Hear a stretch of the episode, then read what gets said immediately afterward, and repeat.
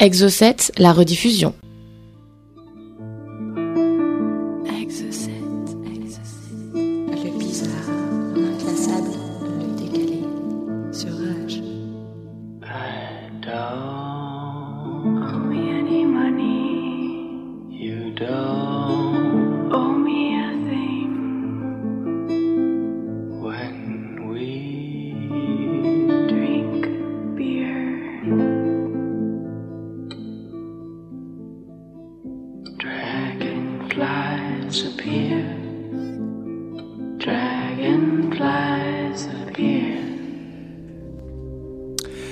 Bienvenue dans Exo 7, euh, un Exo 7 qui s'ouvre sur, euh, sur un nouveau fond sonore parce que ce soir, ça va saigner. Ouais, Ce ça soir va, ça va être ça va, ça va être du gore. Thomas et moi-même allons vous raconter quelques histoires particulièrement sanglantes. Vendredi 13 oblige. Euh, Mikao Machine va, va assurer la, la recette. Euh, vous le savez, dans cette émission, on vous parle souvent de, fantômes, on vous parle de démons et d'autres entités hostiles, mais euh, le mal, le vrai mal, a toujours forme humaine, quoi qu'il arrive. Et les véritables monstres, ils existent. Ce sont les serial killers. Donc vendredi 13 oblige. On va faire un hommage à Jason, le personnage emblématique de la, de la saga Vendredi 13, le tueur au masque de hockey. On va parler de quatre tueurs en série particulièrement ignobles. Et Thomas va ouvrir le bal avec John Wayne Gacy. John Wayne Gacy, exactement, euh, qui a pour pseudo le clown. Euh, vous allez voir que c'est un personnage fortement sympathique. Alors, euh, bon, moi déjà, la, la première chose que, que j'ai remarqué en, en analysant son, un petit peu son, son parcours, etc., c'est qu'il me rappelle étrangement quand même le, le- le personnage euh, du film, d'ailleurs, de ça. hein. Je trouve qu'il y, a- il y a pas mal de points communs dans Alors le le côté film, pervers, le etc. film ça, lui-même, adapté du livre de Stephen King. Stephen King, bien sûr.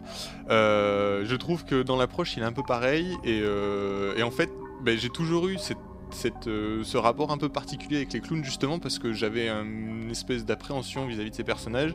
Et ça m'a fait assez bizarre de voir qu'un vrai tueur en série, justement, avait usé de ce costume. Mais je crois qu'on partage tous plus ou moins cette peur des clowns.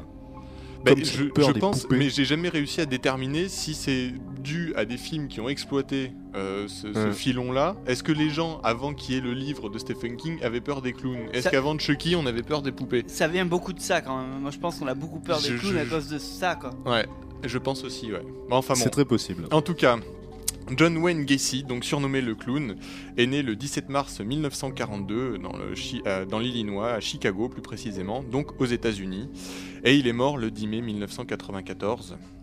Dans l'Illinois aussi, dans une plus petite ville qui s'appelle Joliet. Alors en fait, il faut savoir que c'est l'un des tueurs en série américains les plus connus en fait, bizarrement. Donc on n'en avait pas encore parlé, mais, euh, mais c'est un des, des- des- des gros poids lourds euh, de- du tueurage, euh, du, de- des tueurs en série. Du meurtre en série. Du meurtre en série, voilà, ouais. Euh, et donc en fait, donc si on le surnommait le clown, c'est parce que il se déguisait en clown pour amuser les enfants dans les hôpitaux, car il faut savoir que euh, John Wayne Gacy avait une vie publique et une vie cachée. Alors, sa vie publique était une vie euh, d'homme euh, vraiment tout à fait normale, même plutôt active vis-à-vis de la communauté. Donc, il s'engageait sur des tas de débats politiques, sur la vie du quartier. Il était bénévole dans des tonnes d'associations. Il était voilà, il faisait clown pour euh, amuser les enfants dans les hôpitaux, etc. Ça, c'était sa vie publique. Et puis, il avait euh, une face sombre qui se révélait souvent la nuit, euh, où là, il était beaucoup, beaucoup, beaucoup moins sympathique. Alors en fait, tout commence en 78 quand la police euh, commence à venir chez, lui en fait, assez rapidement en fait, suite à d'étranges euh, disparitions de jeunes hommes qui ont travaillé pour lui. Alors c'est ça aussi, une de ses grosses failles, c'est que la plupart de ses victimes, il les a fait parmi ses employés, ses employés mâles, hein, puisqu'il avait des, rapports euh, homosexuels avec eux, et que forcément, au bout d'un moment, quand on travaille dans une entreprise, que ça fait le dixième qui disparaît de la même boîte, ça finit par éveiller les soupçons. C'est le turnover. Voilà, ouais, exactement, ouais. Non, non, il est licencié. Euh, alors en fait, des- le- la police a commencé à enquêter un petit peu sur lui, à surveiller ses allées et venues, etc. À l'interroger, et très rapidement, ils ont pris la décision euh, de fouiller en fait chez lui, d'essayer de, ben, comme on fait d'habitude, d'aller voir dans le jardin s'il y a des cadavres enterrés, etc. Et euh, là, la surprise a été plus que, plus que, plus que surprenante d'ailleurs, puisqu'ils ont trouvé pas moins de 27 cadavres en tout, Ah enterré, ouais, en- 27 enterré donc dans sa fosse septique. Oh. Et euh, ils ont trouvé à côté de sa maison, dans la rivière qui passait à côté, six autres corps qu'ils ont repêchés, donc qui lui attribuent, hein, même si lui dit que c'est pas lui. Hmm. Euh, bon, voilà, Euh, il y a quand même peu de Ah, chances que ce soit quelqu'un d'autre. Voilà. Euh, alors en fait. S'ils ont commencé à chercher dans la fosse sceptique aussi, c'est parce que donc la police, comme je l'ai dit, était déjà un petit peu sur lui du fait que c'était ses employés, et puis que les voisins ont commencé à téléphoner à la police du, secteur, leur disant qu'il y avait des odeurs étranges qui venaient du sous-sol, etc. Alors lui, apparemment, a essayé un petit peu de masquer tout ça en, versant de la chaux sur les cadavres pour essayer de les faire disparaître plus, plus vite. Et puis il annonçait euh, depuis quelques mois comme ça dans le voisinage qu'il avait des problèmes de canalisation, etc. Que ses tuyaux étaient bouchés, qu'il avait des remontées d'odeurs désagréables dans sa maison. Enfin, tout ça pour justifier un petit peu, à mon avis, l'odeur euh, un petit peu infecte qui devait se Mm. dégager de, sa, de sa charmante petite villa. Et, euh, et donc voilà, donc la police a découvert les, les 27 crimes. Euh, alors en fait, pourquoi est-ce qu'il a tué ces, pourquoi est-ce qu'il a tué ces jeunes hommes? Euh, bah, Tout simplement parce que euh, il avait euh, des envies homosexuelles envers eux, bon, envers d'ailleurs la plupart des, la plupart des hommes, et, euh, et qu'il n'arrivait pas, apparemment, d'après les psychiatres, à l'assumer en public, puisque, voilà, comme je l'ai dit tout à l'heure, c'était quelqu'un qui essayait de se placer dans la communauté, d'être un espèce d'homme respectable, comme ça, un petit peu égérie de son quartier, et donc qui savait très bien qu'il pourrait pas assumer réellement ça en public, surtout à l'époque, je vous rappelle, c'est en 1942, c'est quand même pas Ah oui, oui. voilà, c'est quand même pas une période où c'était le plus facile d'être homosexuel vis-à-vis de la société. Donc en fait, il a, il a essayé un petit peu de, de- de camoufler cet aspect-là. Bon, il n'empêche que derrière ça, euh, on pouvait être homosexuel caché sans euh, non plus trucider euh, les, les hommes qu'on fréquentait. Donc il avait quand même un petit côté pervers. Il avait un petit côté nécrophile aussi, puisque apparemment quelques-uns de, quelques-uns de, ben, de, Ses victimes. de ses victimes ouais, euh, ont, été, ont été violés post-mortem. Voilà. Donc, euh, donc voilà, des, des choses euh, assez, assez violentes. hein. Donc euh, ces, ces méthodes étaient assez classiques. Il les amenait chez lui, prétextant soit du travail à faire, soit une mission à confier, soit directement il arrivait à les draguer pour quelques-uns. Euh, et puis une fois chez lui, euh, il les attaquait sauvagement, il les menottait au radiateur, et là il les violait de façon extrêmement violente, apparemment, à en juger par, qu'ils ont, par ses témoignages et par ce qu'ils ont retrouvé euh, comme traces sur, sur les cadavres. Et donc à la fin, ben, John Wayne Gacy donc, a été arrêté. Euh, il a été forcément condamné à la peine capitale aux États-Unis, euh, vu le nombre de victimes. Euh, il a essayé de plaider la folie. Apparemment, ça n'a pas, euh, ça a pas du tout été accepté. Et, euh, et donc, le 10 mai 1994, euh, il est mort euh, par, par injection létale. Et alors, il reste, il reste des traces particulièrement troublantes de John Wayne Gacy, puisqu'il y a des, des photos où on le voit habillé en clown, maquillé en clown, et il y a surtout des tableaux, parce qu'il a beaucoup ouais. peint euh, Il a dans beaucoup sa peint, cellule. il a, il a fait. Alors justement, tu parles de la cellule. Alors il y, a- il y a plusieurs choses qui sont un petit peu, in- enfin, qui sont intéressantes avec ce personnage. Il faut savoir donc euh, qu'il est dans le Guinness, Guinness, Book- Guinness Book, Book- un, deux, Guinness Book des records. Euh... T'es troublé toi-même, c'est normal, oui, hein, oui. de clown nécrophile. euh, Mais ouais, non, mais je m'y fais pas en fait. ah. Euh, pour avoir reçu la plus lourde sentence pour un tueur en série, euh, à savoir 21 condamnations à perpétuité euh, et 12 condamnations à mort. Donc on était sûr qu'il Oh. Ah on était sûr qu'il s'en sorte pas. Donc il est dans le Guinness Book des records pour ça. D'accord. Il a inspiré pas mal d'artistes puisqu'il y a une chanson carrément qui lui a été dédiée, une chanson écrite par Sufjan Stevens. Je sais pas si tu connais Sufjan Stevens. Quelque puisque c'est ce qu'on va écouter c'est ce qu'on va après, écouter tout à l'heure. Ah ben, Ah, sûr, Patrick. J'étais sûr que ça allait tomber là-dessus, donc avec Common Field de Illinois.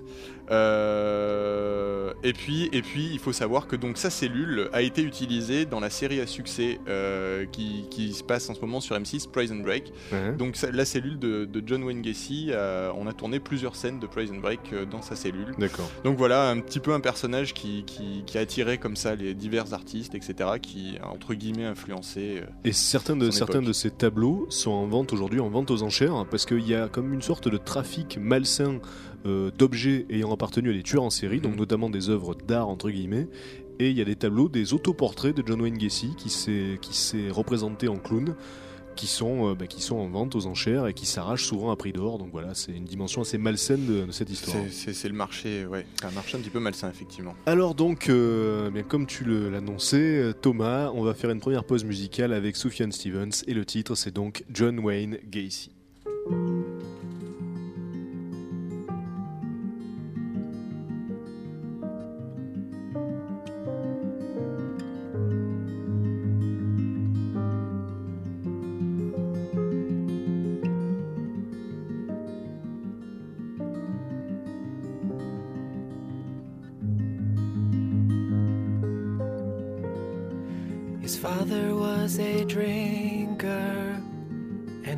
Mother cried in bed.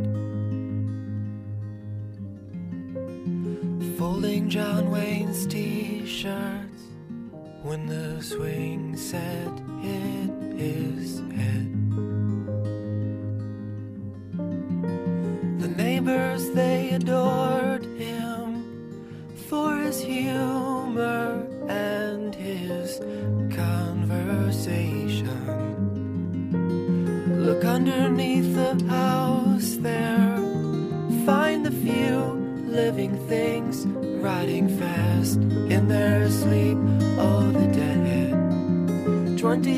27 people, even more. They were boys with their cars, summer jobs. Oh my God.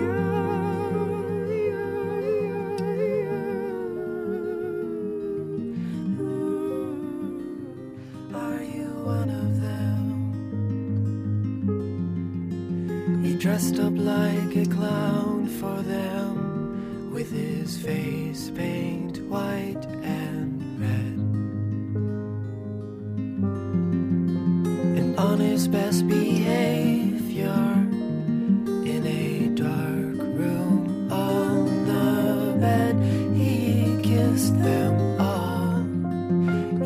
10,000 people with a sleight of his hand, running far, running fast to the dead. He took off all their clothes for them. He put a cloth on their lips, quiet hands, quiet kiss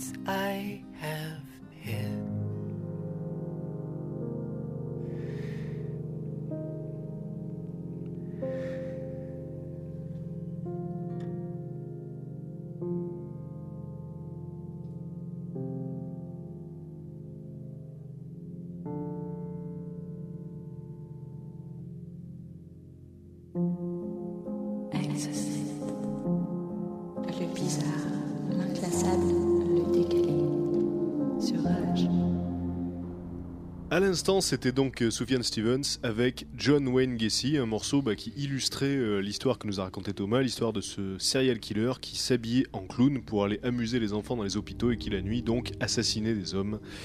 Voilà, euh, on va continuer dans cet exocet spécial vendredi 13, consacré donc au serial killer.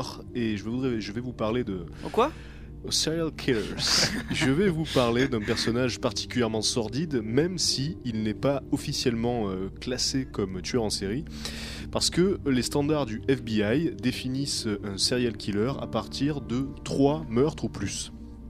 Et notre homme, Gary, euh, Gary Michael Ednick, qui est donc né en 1943, n'a tué que deux personnes. Ah, petit joueur Oui, mais vous allez voir, Parce qu'on l'arrêtait avant. vous allez, vous allez voir voilà, qu'il s'est il s'est largement rattrapé sur la cruauté de ses actes. Alors, euh, toute cette histoire démarre en novembre 1986. Gary Ednick est un ancien soldat qui s'est fait une petite fortune en bourse. Voilà, il jouait en bourse, cet homme-là. Donc il a gagné beaucoup d'argent. Et à partir de là, il a commencé à faire des dépenses, notamment en voitures de luxe. Et il se baladait dans son quartier avec des grosses voitures, des Cadillacs. Et ça plaisait aux femmes évidemment, donc euh, grâce, à, grâce ces voitures de luxe, il n'a pas eu de problème pour draguer des minettes, hein, puisque donc ses victimes euh, avaient entre 17 et 23 ans, alors que lui en avait, euh, en avait plus de 40. Et la première, euh, la première malheureuse victime de Gary Ednick fut une jeune fille, une jeune fille euh, noire, donc qui, bah, qui monta à bord de cette voiture. Au début, la soirée s'est passée normalement. Et puis, euh, Ednick n'a pas laissé partir la jeune fille. Il l'a enfermée dans sa cave, dans sa maison de Philadelphie. Il l'a enchaînée, il a commencé à la battre, à la violer. Et puis, euh, très vite, une deuxième jeune fille, Sandy Lindsay, a rejoint la première. Donc euh, celle-ci, en plus de ça, était, euh, simple d'esprit. Donc voilà, elle était, débile mentale. Mais ça n'a pas empêché Ednick de la ramener chez lui. Ces deux jeunes filles étaient donc séquestrées dans la cave d'Ednick. Elles étaient enchaînées, elles étaient battues régulièrement. Euh, leur donnait à manger de la nourriture pour chiens, puisque les deux seules créatures qui avaient le droit de se balader librement dans cette cave, c'était les deux chiens de Gary Ednick. Et euh, une troisième victime a fini par rejoindre les deux jeunes filles, puis quatre, et enfin cinq. Donc c'est cinq personnes au total que Ednick a gardé en esclavage dans sa cave, euh, des esclaves sexuels qui ont subi les pires sévices. Donc comme je vous le disais, euh, leur donnait à manger de la nourriture pour chiens. Elles étaient battues en permanence, frappées, violées, elles n'avaient aucune intimité et Ednick les encourageait chacune à dénoncer les, les actions euh, des autres si jamais il y, avait, il y avait des rébellions au sein du petit groupe. Donc voilà, Ednick leur proposait de dénoncer leurs petites copines pour être Et traitées tu, tu mieux. m'as dit qu'il avait été militaire, c'est ça? Voilà, Ouais, donc en plus, il devait avoir des méthodes comme ça assez. il devait avoir quelques, ouais. quelques techniques de derrière les fagots. Ouais. Et euh, un jour, euh, à force, euh, à force de subir de mauvais traitements, une de ces cinq jeunes filles meurt. C'est Sandy Lindsay, donc la, jeune fille euh, simple d'esprit. Elle meurt tout simplement de malnutrition et puis de mauvais traitements. Alors Ednick, à partir de là, euh, la sort de la cave, lui enlève ses chaînes et commence à la couper à la scie circulaire. Donc il la taille en morceaux. Évidemment, euh, les bruits qui sortent de la cuisine horrifient les quatre jeunes filles qui sont, qui sont restées dans la cave. Ednick, Ednick garde les membres de la jeune fille et, il, les, prépare, il les prépare euh, pour, pour les donner à manger aux jeunes survivantes. Il les mélange à de la nourriture pour chiens et il garde, il garde les membres en plus euh, dans son réfrigérateur. Et le, le pire évidemment de cette histoire-là, c'est qu'il conserve la tête, la tête de la jeune fille dans une marmite. Et un jour, euh, alors que, que Déborah, Déborah, Déborah Dudley, qui est donc une des, euh, une des victimes les plus, les plus rebelles, une de celles qui veut vraiment s'en sortir et qui fait beaucoup de bruit. Donc un jour que Déborah Dudley fait un petit peu plus de bruit que d'habitude, Ednick la chope, l'amène dans la cuisine et lui montre la tête de son ancienne camarade dans la marmite. Sympa, surtout Alors- si la marmite il la met pas au frigo. euh, Voilà, parce que oui, il y avait- il y avait les odeurs de mort dans la cave, c'était assez, c'était assez intolérable. Donc Déborah Dudley à ce moment-là euh, est profondément choquée évidemment quand elle revient dans la cave, elle ne dit pas un mot, mais, mais elle est profondément traumatisée. Et Ednick en profite pour, euh, ben, pour aggraver encore son calvaire et commence à l'électrocuter avec, avec des fils dénudés. Et euh, un détail particulièrement sordide, c'est que Ednick avait donc crevé dans sa cave, cre- crevé, non, il n'avait pas crevé, c'est un, lapsus, mais c'est vrai qu'on aurait bien aimé qu'il crève Ouais, plus tôt. c'est clair, ouais. Donc il avait creusé dans sa cave un trou d'un mètre cinquante dans lequel euh, il plaçait régulièrement ses victimes. Il refermait ensuite le trou avec des, euh, des plaques de bois, puis posait des poids par-dessus pour que les jeunes filles ne puissent pas sortir. Et là donc, un jour, il, met dans ce, dans ce trou euh, Jackie Haskins, Lisa Thomas et Deborah Dudley. Et puis il demande, euh, il demande à sa préférée, qui s'appelle Josefina Rivera, de remplir, euh, de remplir le gouffre d'eau, ce qu'elle fait.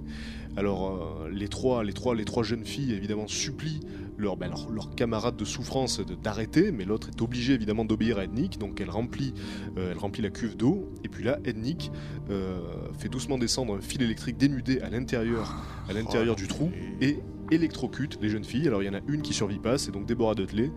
Euh, elle meurt directement. Alors à ce moment-là, Ednick la, la sort du trou et il ira l'enterrer par contre plus loin cette fois-ci. euh, il a, évité de, bah, de- la mélanger avec la nourriture pour chien pour nourrir euh, les, autres victimes. Il est allé l'enterrer ailleurs et euh, la police la retrouvera plus tard donc.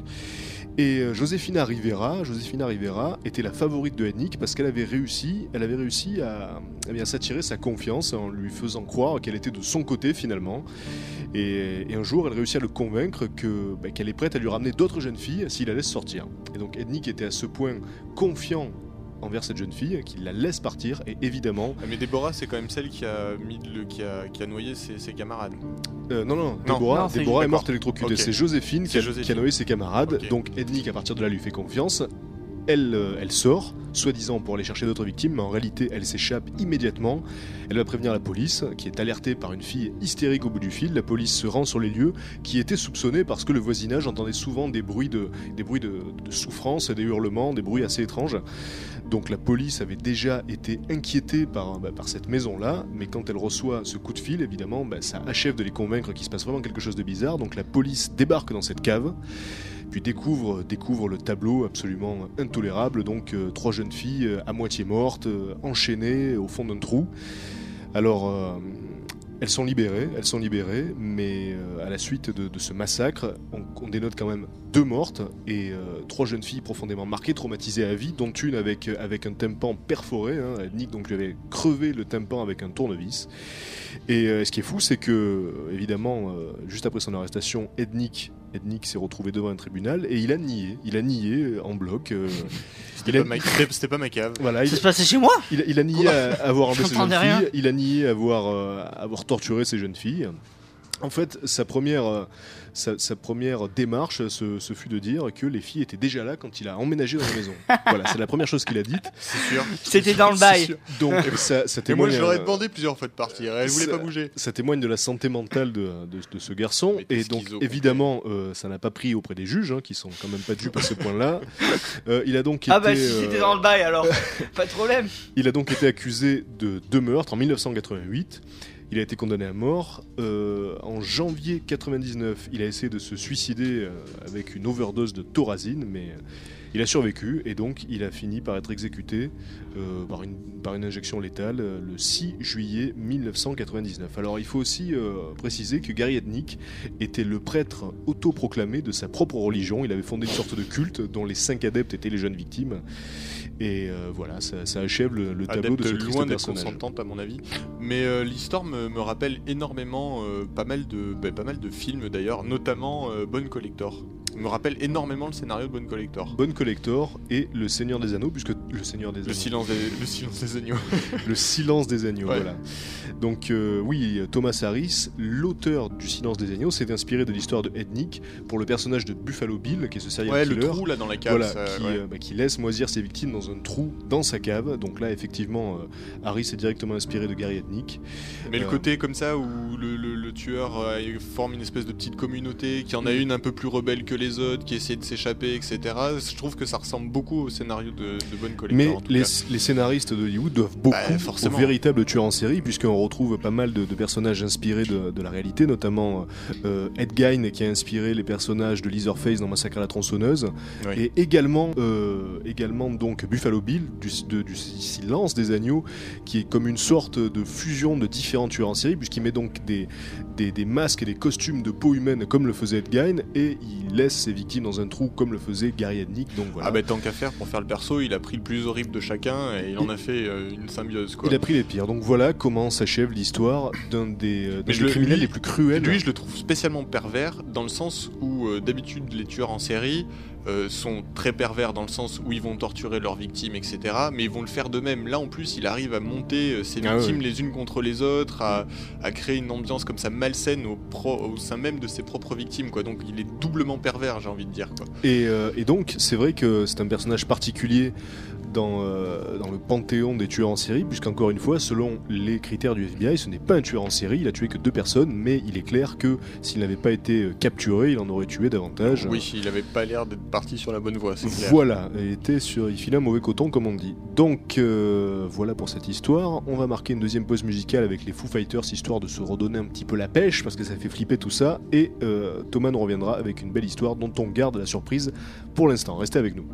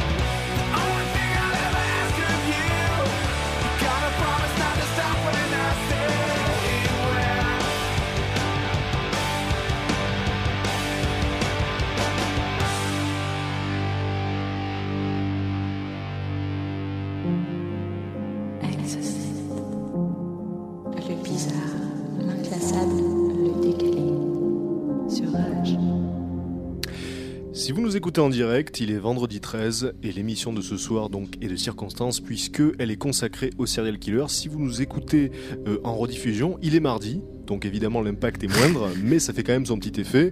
Euh, Thomas va Sachez, enchaîner. sachez qu'elle a été faite le vendredi 13. c'est tout. Voilà, sachez-le. Et écoutez cette petite musique, ça me fait des frissons dans le dos ce, ce tapis, je. C'est fait pour. Eh bien Thomas, puisque tu as la parole, garde-la. C'est à toi. Euh, ben alors, je vais vous raconter la, la fantastique histoire de Patrick Kearney. Fantastique. Je sais pas si c'est Si, si, l'adjectif. Si, si, si, fantastique, carrément, je- je- j'ose le dire. Non, elle est, elle est assez horrible, même carrément. Alors, Patrick Kearney, c'est c'est un personnage qui est né en 1940, euh, qui, a, qui a tout simplement, pendant les années 70, commis une série de crimes assez atroces, et d'ailleurs plus, plus horribles les uns que les autres.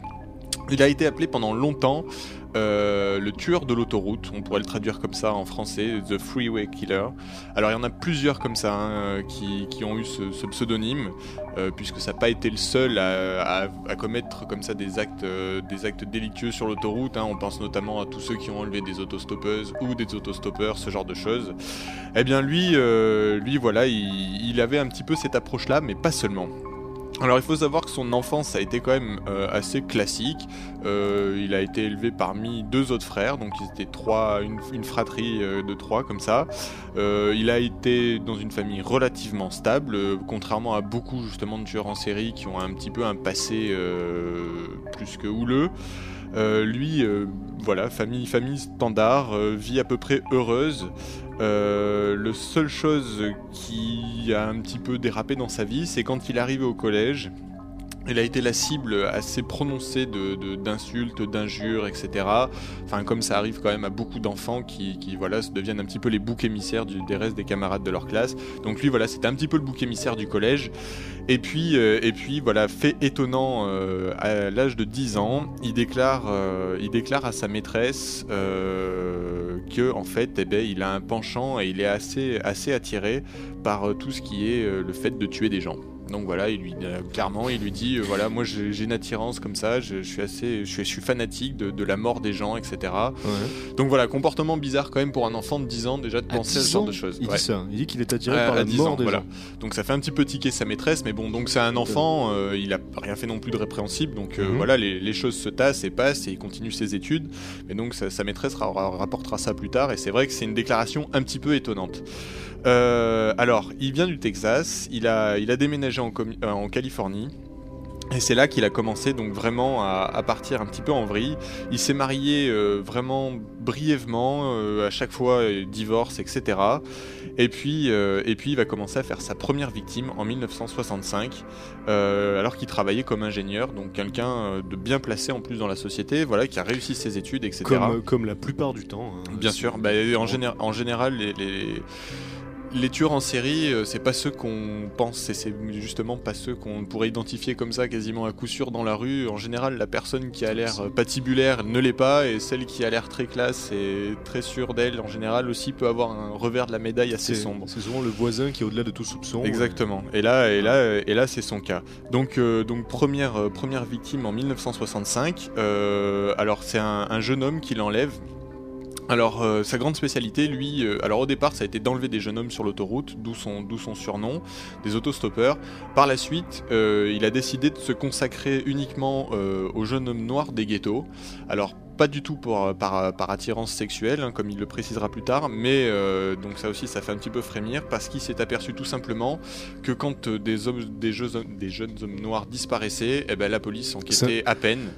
Et, euh, et donc euh, ça lui a donné une liberté de mouvement quasi totale puisque personne s'intéressait euh, C'est à sûrement, ces disparitions. c'est sûrement aussi pour ça que Gary Ethnic a pu enlever cinq jeunes filles noires sans être inquiété, parce qu'effectivement, apparemment, à l'époque, bah, quand on enlevait des noirs, la police n'enquêtait pas plus que ça. Voilà. Voilà. Donc, euh, donc il, il- il divorce après avoir fait comme ça une petite série d'un ou deux meurtres assez euh, meurtre classique, si on peut dire, euh, dans le sens où euh, il n'y a pas eu réellement de torture, etc. Il a juste tué ses victimes de façon assez, assez sèche, on va dire. Et puis là, il se met à fréquenter un homme avec qui il va, il va décider de s'installer et vivre. Mais ça se passe pas très bien, ils passent leur temps à se disputer, etc. Et du coup, euh, Patrick Kinney se retrouve euh, en permanence à prendre sa voiture après les disputes en disant Moi, mais je pars de la maison, machin, je vais faire un tour en voiture, comme, comme ça arrive souvent dans les couples. Et donc, il se retrouvait comme ça souvent assez seul le soir avec sa voiture à déambuler dans les rues. Et c'est là qu'il a commencé à vraiment avoir une activité euh, plus que redondante. Quasiment tous les soirs, il enlevait un jeune homme comme ça qui, décidait de tuer. Euh, donc voilà, dans, les quartiers, dans quartiers toujours. Alors il avait pas, avait pas de côté, euh, pas de côté torture perverse comme ont beaucoup de tueurs en série. En général, ses victimes, il les tuait d'un coup du- d'une balle dans la tête en fait par derrière, sans même les prévenir. Et, euh, et ensuite, il les violait puisqu'il avait donc, euh, il a commencé à avoir un petit penchant de nécrophile par la suite. Donc il préférait, il préférait violer ses victimes une fois mortes seulement. Euh, et puis la police a fini par s'intéresser à lui puisque un soir, en fait, un ami de, de- de son petit copain euh, vient à leur domicile. Et puis, ben, l'ami de, de Patrick Kearney n'est pas là. Il lui dit bah, écoute, il n'y a pas de souci, si tu veux l'attendre à la maison, euh, ben, installe-toi, on va regarder la télé, etc. Euh, et puis, pendant que le jeune homme est en train de regarder la télé, voilà, il lui tire une balle dans la tête par derrière. Alors là, par contre, il a été assez loin, hein, puisque donc il a, après l'avoir tué, donc il l'a violé, ça de façon assez classique euh, pour, par rapport à ses victimes. Mais ensuite, après, il a découpé, il a mis dans des sacs poubelles pour se débarrasser du corps, etc. Il a balancé tout ça euh, pas loin de chez lui, dans une espèce, dans, dans l'orée d'un bois en fait. Le seul problème, la seule erreur qu'il a faite là-dedans, c'est que euh, ben, le jeune homme en question avait prévenu des amis à lui qu'il allait rendre visite donc, donc au petit copain de Patrick Kearney. Et donc du coup, ne voyant pas revenir leur ami, euh, ben, les gens ont commencé à s'inquiéter, etc., à parler du fait qu'il avait disparu, alors qu'il leur avait dit qu'il allait dans cette maison. Donc forcément, la police a commencé un petit peu à s'intéresser à lui, euh, à étudier euh, ses, faits et gestes, ses, allées et venues. Et un soir, en fait, alors qu'il était suivi alors qu'il était suivi par la police, ben, il commet une de ses exactions. Donc la police le voit enlever sur la route un jeune homme black. Donc il l'arrête tout simplement euh, en lui demandant ce qu'il était en train de faire, etc.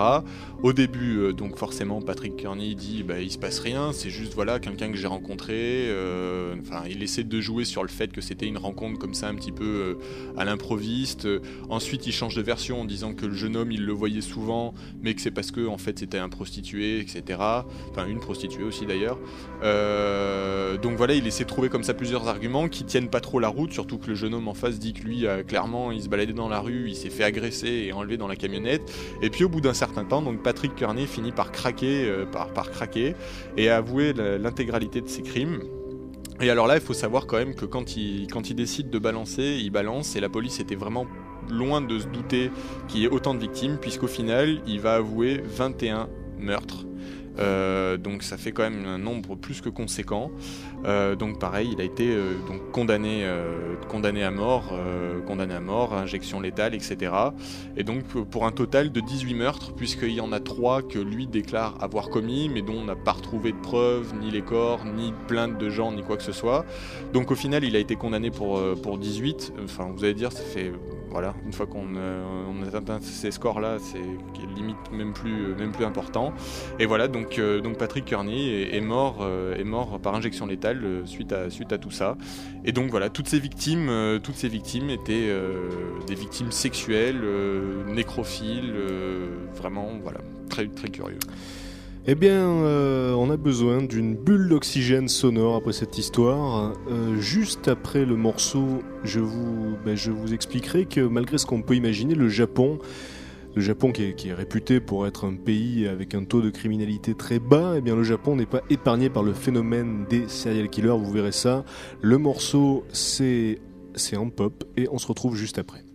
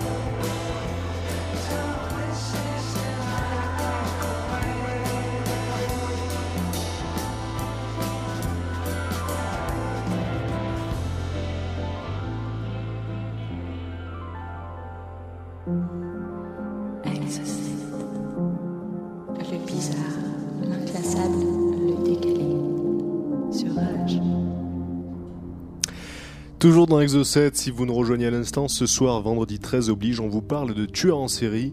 Euh, juste avant le morceau, Thomas nous a parlé d'eux, Euh, Patrick Kearney. Patrick Kearney.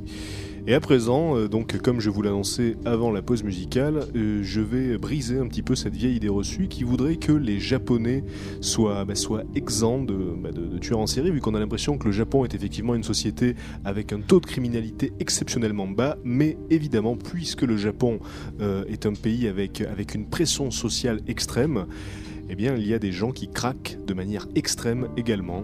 Et c'est le cas de Tsutomu Miyazaki. Alors en plus, il a le même nom qu'un des plus grands créateurs de ce pays, donc c'est quand même assez triste. Alors, euh, Tsutomu Miyazaki est un, enfant euh, qui, bah, qui est né un petit peu prématurément, et donc du coup, il a eu les mains déformées à cause de ça. Alors, euh, elles étaient déformées de sorte que ses poignets étaient directement soudés à ses bras, sans articulation. Donc du coup, pour bouger la main, il était obligé il était obligé de bouger le bras de façon complète.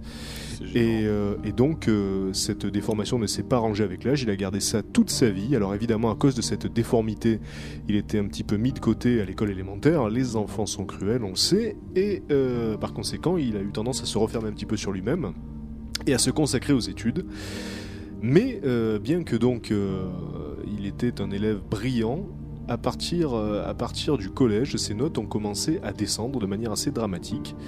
Et euh, au lieu d'étudier l'anglais et de devenir un professeur comme il voulait le faire au départ, euh, il a commencé à étudier la photographie. Voilà.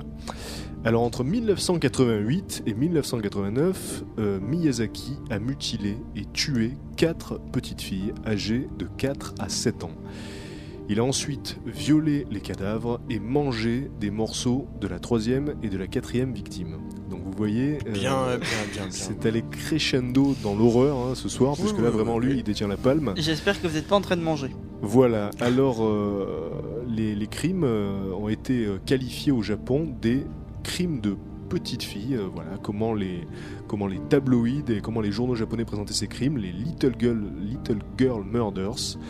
Et euh, donc euh, la petite préfecture de Saitama, euh, où, se sont déroulés les crimes, était particulièrement choquée, puisque donc c'était le genre de petite bourgade dans laquelle il ne se passe rien, et encore moins évidemment de meurtres pédo-nécrophiles.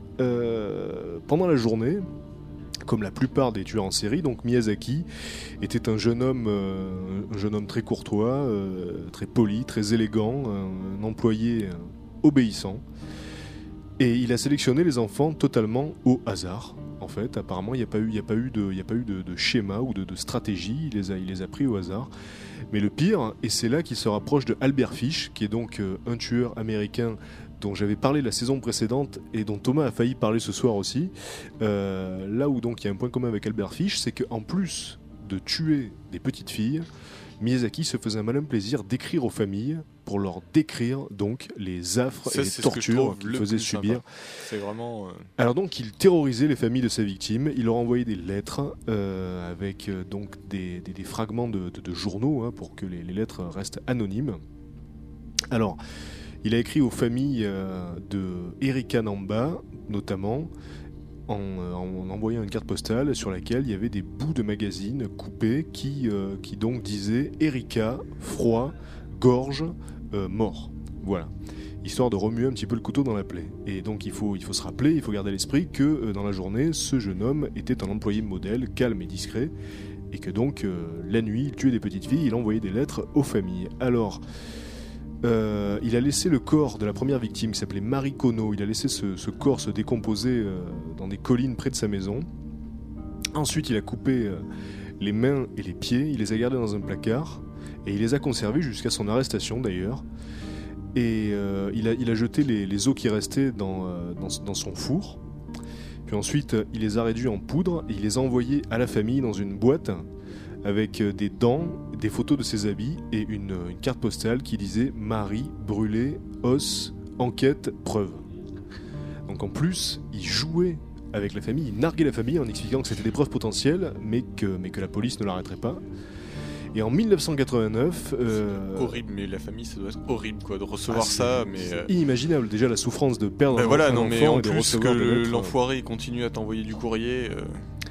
Euh, C'est assez, inimaginable comme, comme souffrance. Et en 1989, Miyazaki donc euh, se fait choper. Alors vous allez voir de quelle manière. Donc il était en train d'essayer de faire rentrer euh, un, appareil photo euh, à longue à, longue focale, à longue focale dans le vagin d'une jeune fille, une, une jeune écolière, une jeune écolière japonaise, et son père, le père de la jeune écolière, a vu la scène, donc il s'est précipité, il s'est précipité pour pour attaquer donc Miyazaki. À ce moment-là, Miyazaki évidemment s'est enfui, puis il est retourné euh, au parc plus tard pour récupérer sa voiture, et là il a été arrêté tout de suite. pour récupérer l'appareil photo.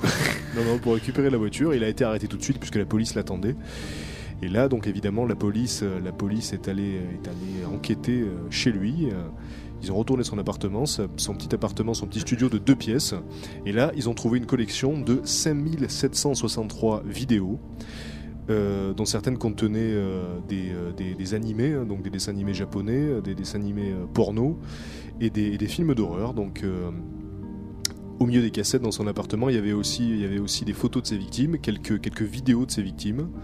Et euh, la pièce maîtresse de sa collection, c'était les Guinea Pig, qui sont des films euh, d'horreur japonais euh, amateurs particulièrement trash et extrêmes. Donc pour, avoir vu l'épisode le plus extrême de la série, qui est Guinea Pig 2, je peux vous dire qu'effectivement c'est assez, assez, choquant. Et donc il s'est servi manifestement de ce deuxième film donc pour pour un de- des meurtres qu'il a commis sur une petite fille. Il s'est- inspiré de ce qu'il a vu dans le film pour torturer une de ses victimes.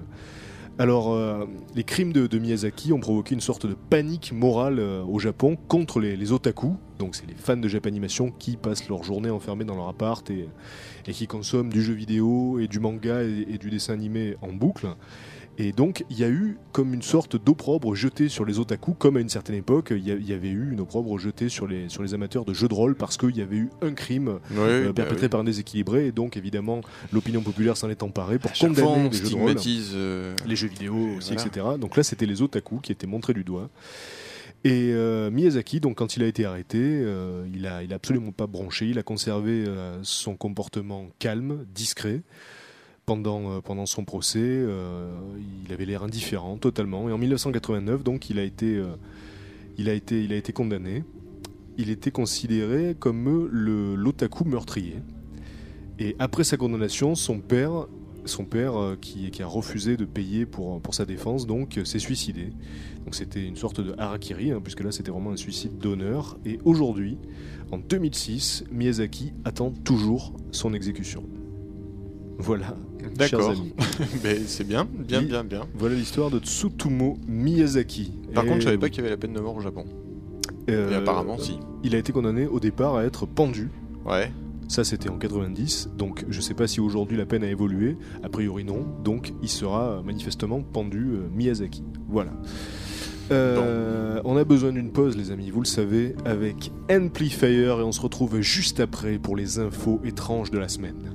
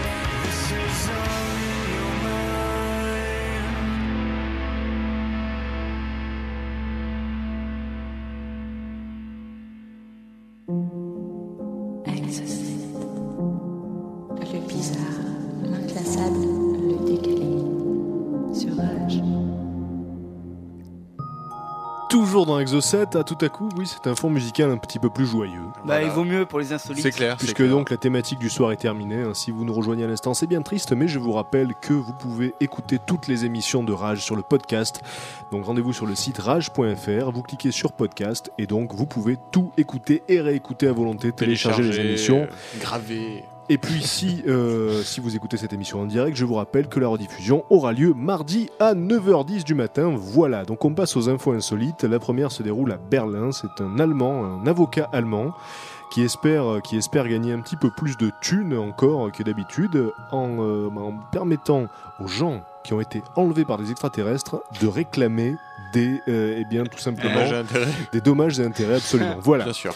Alors, euh, en fait, euh, il s'est aperçu qu'il y avait beaucoup de plaintes pour enlèvement d'extraterrestres. Voilà, il est parti de ce constat-là et il s'est dit là, il y a comme une lacune judiciaire. Il faut que je fasse quelque chose. Il y a des thunes à gratter. Mm, mm, mm. Donc, euh, bah, donc il s'est, dit euh, tout, ça, tout simplement, eh bien voilà, je vais proposer à ces gens de, bah, de- d'avoir un recours en justice pour obtenir des dommages et intérêts euh, parce qu'il s'est servi d'une, d'une loi, une loi allemande qui propose aux, aux victimes de kidnapping effectivement de demander, euh, de demander de l'argent. Donc euh, on, on Et verra comment donc euh, le- le- la cour de justice se situe sur quelle planète? Il a déterminé ou pas? Alors, Parce que pour porter plainte, faut quand même qu'il y ait des gens en face contre qui porter plainte. euh, alors faut une justement, juridiction, faut un truc. Il y, a, y y cette, il y a cette loi, donc cette, loi allemande qui permet aux victimes de demander des compensations, tout simplement, donc indépendamment euh, de, Ah, de, la, Donc, de, la, Ok. Ben, de la nature du kidnapping. Hein. Ouais, bien, Apparemment, si tu genre- as été kidnappé, s'il y a des preuves, eh bien, hop, tu peux demander les compensations. Donc Bon, il va essayer de faire son beurre là-dessus. On verra. En tout cas, moi, j'ai hâte de voir le premier procès. On vous en reparlera dans Exocet. Il vaut mieux euh, chercher rapidement les preuves. hein, parce que- Euh, c'est clair. Alors ensuite, euh, on fait un détour, on fait un détour par Chicago avec une histoire assez assez triste et ironique. Donc c'est un acteur qui s'appelle Gene Jensen. C'est un c'est un acteur très réputé dans le théâtre à Chicago. Il avait des, décennies d'expérience de jeu derrière lui et donc il s'est effondré euh, durant une représentation le 4 octobre. Donc la pièce euh, s'appelait The Best Man, c'est une pièce de Gore Vidal. Et euh, il était sur scène, il a commencé à prendre sa, sa tête entre ses, entre ses mains. Alors là, évidemment, ses partenaires lui ont demandé si ça allait. Il a dit que ça n'allait pas du tout. Ils l'ont immédiatement emmené à l'hôpital. Il est mort quelques, quelques heures après. Il a eu en fait une attaque cardiaque tout simplement. Mais l'ironie dans cette affaire, c'est que donc Monsieur Janssen, qui est, qui est donc mort au bout de 25 minutes de pièce, jouait un ancien président des États-Unis dans cette, dans cette, dans cette, dans cette pièce-là, qui meurt au milieu de la pièce. C'est prat- enfin, Ah, il aurait pu faire son rôle jusqu'à la fin quand même. Voilà, il a abusé. hein. c'est quand même assez hallucinant l'ironie de cette histoire. Donc euh, nous avons donc nous avons donc un acteur qui meurt alors même qu'il est censé jouer Qu'il est censé un personnage qui meurt au milieu de la pièce. Ça, alors c'est du vrai acteur, ça. alors euh, c'est vrai que c'est vrai qu'on peut gloser sur la performance de Robert De Niro euh, bah, qui prend des kilos pour être réellement gros, mais là euh, Ah je non, pense lui, que le- lui, c'est- je pense qu'un nouveau standard vient d'exploser C'est ça, avec être un acteur Gene qui pour jouer la mort meurt. Ouais, non, non, mais je pense Voilà. qu'il faut, il faut oser. C'est, c'est que c'est voilà, c'est, il a passé, il a placé la barre très très haut. Il faudra faire plus fort que ça la prochaine fois, les gars. Voilà, on fait un détour par le Texas avec euh, avec une histoire encore euh, encore assez triste. hein, je, dois le dire. On peut parler de malchance suprême. On- je pense qu'on peut le dire, et ça colle assez avec, euh, avec le vendredi 13. Donc vous allez voir, il s'agit d'une bêtise, une bêtise commise par un jeune adolescent, et c'est la, c'est la bêtise, euh, c'est la bêtise référence à partir de maintenant. C'est-à-dire que euh, vous, jeunes auditeurs qui nous écoutez, euh, tu vas loin aussi. hein. voilà, vous pourrez faire les pires conneries à partir de maintenant. Vous aurez celle-là qui sera le Donc- standard de la Donc connerie. ce soir, on a établi le standard du, du meilleur acteur, du meilleur et, acteur le, et le standard et là, de la plus grosse bêtise. connerie. Alors je préfère, je préfère dire tout de suite que ce n'est pas rigolo, hein, vous allez voir. Donc euh, c'est une- mère de famille, donc une mère de famille qui sortait de chez le dentiste. hein, euh, ça se passe au Texas donc. Et puis là, elle demande à ses deux fils, respectivement de 12 et 17 ans, d'aller chercher le van familial pour éviter de se mouiller parce qu'il pleuvait. Donc les deux enfants y vont, et puis là, tout à coup, la mère s'aperçoit qu'à la place euh, de l'adolescent de 17 ans, c'est celui de 12 ans qui est derrière le volant. Alors là, évidemment, la mère se met à paniquer. Elle commence à faire des signes de- de- des bras. Et puis là, donc, euh, les autorités euh, ont spéculé que probablement le jeune garçon a paniqué et au lieu d'appuyer sur le frein, il a appuyé sur l'accélérateur et donc euh, la voiture, la voiture a propulsé la mère contre la vitrine du dentiste. Bah, Et, la- et puis la mère est décédée. hein, voilà, je pense qu'il Oui. vaut mieux le lâcher tout de suite. hein, voilà ce qui s'est passé. Et en plus de ça, deux, euh, bien deux personnes du cabinet de dentiste ont été très sévèrement euh, blessées. Donc voilà, euh, elles ont été hospitalisées. Bon, leurs jours ne sont pas en danger manifestement, mais elles ont quand même morflé et la mère est morte. Donc imaginez la détresse ultime, la connerie ultime du gamin qui se trompe de pédale et qui alors tue déjà, sa mère. hein. 12 ans. déjà, un, la connerie de la mère de donner à des enfants qui n'ont pas le permis de conduire le droit de conduire la voiture. Deux, Déjà. le gamin de 17 ans qui dit à son petit frère de 12 ans, vas-y conduis à 17 ans. il Deuxième faut être connerie. Et l'autre, le gamin de 12 ans qui est pas capable d'appuyer sur le frein à la place de l'accélérateur. Et quatri- Troisième quatrième, connerie. c'était devant la mer en plus. Quoi. ça Bah aurait ouais. pu être contre arbre. cinquième connerie, la Oui. mère aurait dû se brosser les dents beaucoup plus tôt. C'est clair. C'est fort possible. Mais en plus- le dentiste. Mais en plus, comment ça se fait Comment ça se fait qu'elle a peu, peu, peut pas éviter le véhicule? Ça, c'est un truc, ça, me- ça me tue quand même. Mais je sais Tu pas, vois une voiture manifestement, foncer dessus avec un gamin de 12 ans derrière le volant, je te jure que moi je fais un écart de 500 manifeste- mètres. manifestement, le van était très près. Et puis, je sais pas, elle est peut-être restée sur place, comme ça peut arriver parfois. Tu peux Ah, rester tétanisé figé, devant une situation, tu sais plus quoi faire. Il Et va donc, freiner. elle s'est fait propulser euh, dans, dans cette vie. Tu freineras avant moi, tu vas craquer. Voilà, paix à son âme. Et donc, euh, ce, jeune, pas ce, de ton chemin, petit. ce jeune garçon de texan, euh, ce jeune garçon de texan, eh bien, euh, a réussi à remporter très clairement la palme de la connerie de tous les temps. Ah On oui, non, effectivement, je pense qu'il tape pas assez fort, lui. ouais. On continue avec une jeune femme qui a voulu vendre sur eBay, tenez-vous bien, donc vous savez que sur eBay on vend tout et n'importe quoi. Et là, elle a essayé de vendre un squelette euh, humain momifié, tout simplement. Donc c'est une jeune femme qui vit dans le Michigan. Elle est allée sur eBay et elle a mis en vente son squelette avec des restes humains momifiés. Alors la police a eu vent de cette affaire, ils se sont rendus chez elle. Alors la jeune femme s'appelle Lynn Sterling, elle a 45 ans. Et euh, donc euh, la police a immédiatement confisqué les restes euh, humains euh, qui étaient en possession de cette femme, donc euh, qui était dans son appartement, tout, simplement, L. tout simplement, voilà. Et elle a expliqué qu'elle avait récupéré ce squelette par un ami qui travaille dans la démolition, qui avait trouvé donc le, le squelette en question dans les décombres d'une école de Détroit qu'il avait contribué à détruire. Et donc, Il y a une trentaine d'années de ça déjà. Non, ouais, tu mets n'importe quoi. Et donc voilà, alors la porte-parole d'eBay qui s'appelle Catherine England a dit que évidemment la, la vente aux enchères avait été retirée mercredi parce que elle enfreignait une des règles de, de eBay concernant la, la- Interdiction de vente des cadavres. Voilà, en Bon. fait voilà, le truc c'est que on n'a pas le droit sur eBay de vendre des organes humains. Hein et c'est Oui, pour ça d'ailleurs que euh, il y avait un jeune garçon qui avait essayé de vendre un rein euh, bah, pour se faire de, de- un peu d'argent de poche. Finalement, eBay n'avait pas accepté. Et euh, Non, donc, eBay accepte en revanche donc la vente de squelettes, mais pour usage médical seulement, et pas de restes momifiés, surtout pas. Donc euh, il faut quand même noter que cette curiosité a attiré au moins une enchère. Donc c'est celle d'un dénommé Satan's Child, donc le fils de Satan, qui a enchéri pour 500 dollars. Voilà Donc, le nom.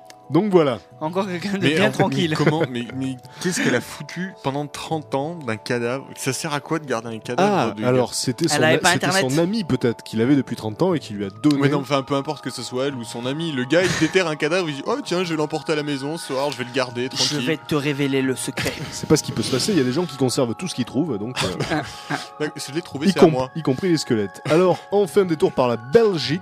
Bah alors, Voilà, euh, ça se passe. euh, ça se passe dans un fast-food que je ne nommerai pas, mais bon, c'est le, plus connu. Et euh, donc voilà, euh, nous avons un jeune homme qui s'appelle Marco Para Martinez. Il a 23 ans, ce jeune homme. Il a commandé, ben, il a commandé son menu tranquillement au drive du restaurant en question. Et puis là, il s'est aperçu que dans le, le, le sac en carton qui contenait son menu, il y avait, non, non, c'est pas gore, hein, vous allez voir, là, c'est plutôt son jour de chance. Il y avait 15 000 euros. Ah oui, Voilà. ok. Alors c'est vrai que parfois, quand on va dans ce type de restaurant, ben, on a de la chance, on a une frite plus grande que ce qu'on avait Ouais, imaginé. enfin, on a plutôt souvent de la malchance. On se retrouve Ouais, j'ai avec. une potatoes c'est vrai. Mais On se là, retrouve souvent avec un truc qui manque plutôt, ouais. Et bien là, donc il s'agissait de 15 000 euros en, en bonus, hein, je dirais. Sympa. Alors donc euh, Marco, Marco a expliqué que il avait hésité un petit moment quand même. Il s'est demandé s'il devait garder l'argent ou pas. Mais euh, il a admis que ses parents lui avaient enseigné euh, qu'il fallait rester honnête quelles que soient les circonstances. Donc il a ramené l'argent. Puis il est belge, hein. Il est belge aussi. non, c'est très bien. Là vraiment Non, pour moi, le je- coup, moi, bravo, Bravo. euh, bravo Marco, bravo les J'aurais Belges. j'aurais fait pareil. Enfin, j'aurais ramené 10 000. Quoi. Bravo. Et Bah, il, y avait, il y avait 30 euros. alors, alors, vous allez voir que le J'ai restaurant, trouvé ça dans le sac. Le reste restaurant, bon, qui souffre d'une mauvaise réputation, vous le savez, a été réglo sur ce coup, puisque. euh, Ils ont fait un menu. Ouais. Allez, avec- gratuit à vie, gratuit à vie, tu peux prendre autant de fric que tu veux. Elle est une grande frite. Non, en fait, ils lui ont promis euh, une récompense pour son honnêteté. Et alors, euh, ils lui ont... J'espère qu'il aura tous les cadeaux de la semaine du Happy Meal. Ah ouais, j'espère. minimum. Attention, t'es en train de dire des Ah marques. oui, c'est vrai, remarque. Ils lui ont, euh, ils lui ont expliqué que tout, tout simplement la recette euh, de la- du, du jour, hein, carrément la recette du jour, avait été posée par erreur euh, dans son euh, dans son petit panier.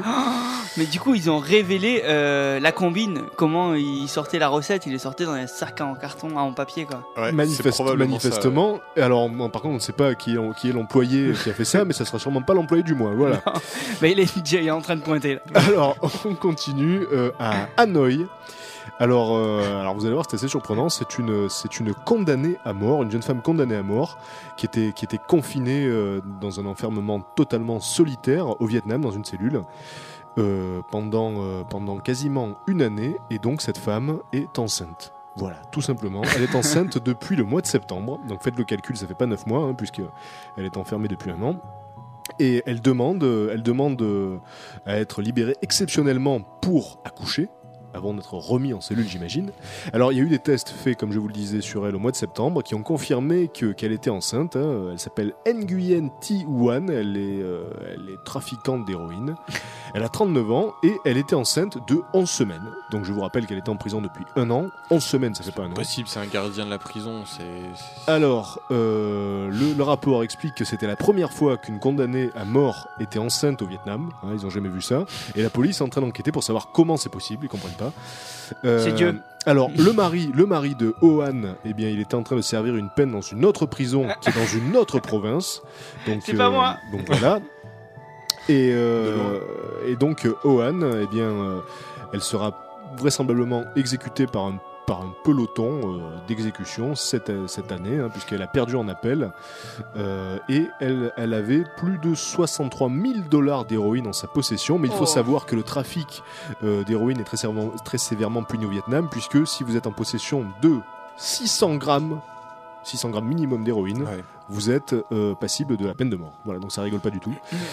Euh, voilà, donc on sait. Alors clairement, oui, c'est un gardien. Quoi. Je vois pas ce que ça pourrait être d'autre. euh, Ça peut être qu'un gardien qui dans de Ah, Dieu. une copine Mais, mais alors ce qui est bien, oui. Mais alors ce qui est bizarre, c'est qu'elle l'a pas dit. Elle a pas lâché le morceau. Donc peut-être qu'elle a peur. Elle se dit si je le dis, il va, il va me massacrer, il va me torturer. Donc Bah, c'est ce que je me dis, c'est que vu qu'elle est enfermée, tout ça, il y a quand même plus de chances effectivement qu'elle soit violée par un gars, euh, par un des gardiens. Voilà. Euh, Ou ça, alors, il va y avoir un phénomène comme, comme il y a eu au Népal avec le jeune Bouddha, et tout à coup, il va y avoir des gens qui vont la considérer comme la nouvelle Marie.